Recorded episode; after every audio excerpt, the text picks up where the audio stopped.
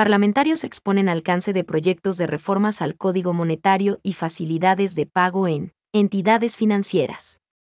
En la Comisión de Régimen Económico, los asambleístas Bruno Segovia, Paola Cabezas y Vanessa Álava expusieron el contenido de los proyectos de reformas al Código Monetario y Financiero, así como el alcance del proyecto de ley para el refinanciamiento y facilidades de pago en créditos con el sistema financiero y no financiero nacional, entidades emisoras de tarjetas de crédito y casas comerciales acreditadas en el país. En esta reunión de trabajo estuvieron presentes delegados de la cooperativa Nuevos Horizontes, de la provincia de Loja, interesados en conocer las propuestas legales que tramitará la comisión. María Palacios, en representación del legislador Bruno Segovia, señaló que la crisis financiera puso en evidencia la necesidad de fortalecer la supervisión a las instituciones financieras y crear un fondo para cobertura en caso de liquidación forzosa, a fin de que no sea el Estado el que asuma la carga de la crisis, ni se empleen dineros de todos los ecuatorianos.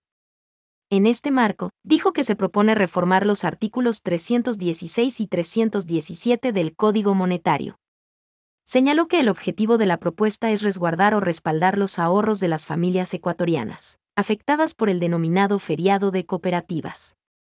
Con este fin se reforman las disposiciones relacionadas con el Fondo de Seguro de Depósitos, contenidas en el Código Monetario, y se añade una disposición transitoria que permita, con el carácter retroactivo que recursos que han ingresado a la cuenta única del Tesoro Nacional pueda ser devueltos a los depositantes de las entidades financieras privadas y de la economía popular y solidaria, sometidas a liquidación forzosa.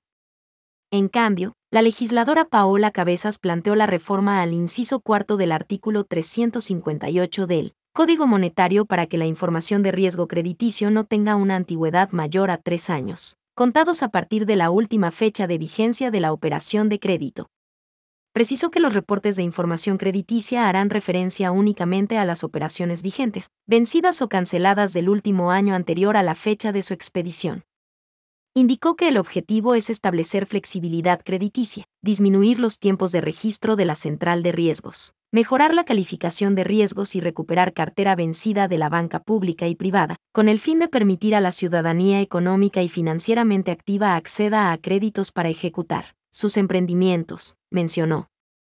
Mientras, la parlamentaria Vanessa Álava explicó que el proyecto de ley para el refinanciamiento y facilidades de pago en créditos con el sistema financiero y no financiero nacional, entidades emisoras de tarjetas de crédito y casas comerciales busca que los usuarios cuenten con información clara y suficiente al momento de suscribir los contratos y contraer obligaciones.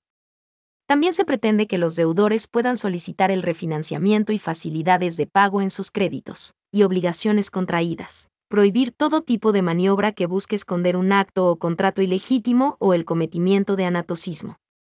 Además, crear una normativa clara para que los jueces o cualquier autoridad administrativa o judicial eviten la vulneración de derechos de los deudores, precisó la legisladora.